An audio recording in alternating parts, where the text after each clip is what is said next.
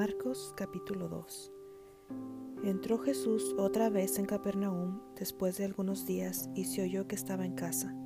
E inmediatamente se juntaron muchos, de manera que ya no cabían ni aún a la puerta, y les predicaba la palabra.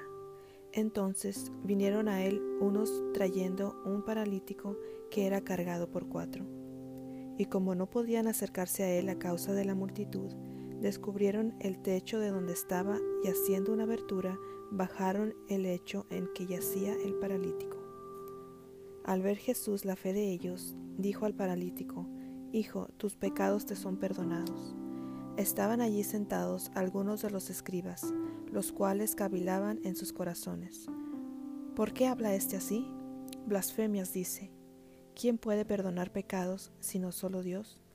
Y conociendo luego Jesús en su espíritu que cavilaban de esta manera dentro de sí mismos, les dijo, ¿por qué caviláis así en vuestros corazones? ¿Qué es más fácil decir al paralítico, tus pecados te son perdonados, o decirle, levántate, toma tu lecho y anda? Pues para que sepáis que el Hijo del Hombre tiene potestad en la tierra para perdonar pecados, dijo al paralítico, a ti te digo, levántate, toma tu lecho y vete a tu casa. Entonces él se levantó enseguida y tomando su lecho salió delante de todos, de manera que todos se asombraron y glorificaron a Dios, diciendo, Nunca hemos visto tal cosa.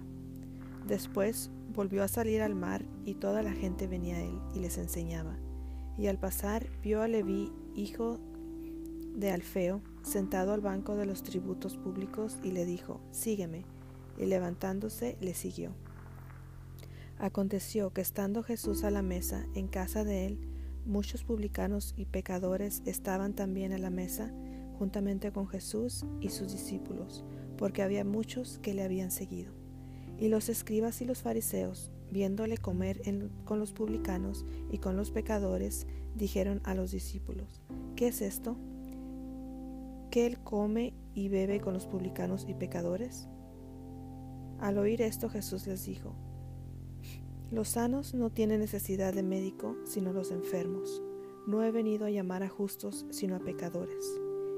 Y los discípulos de Juan y los de los fariseos ayunaban y vinieron y le dijeron, ¿por qué los discípulos de Juan y los de los fariseos ayunan y tus discípulos no ayunan?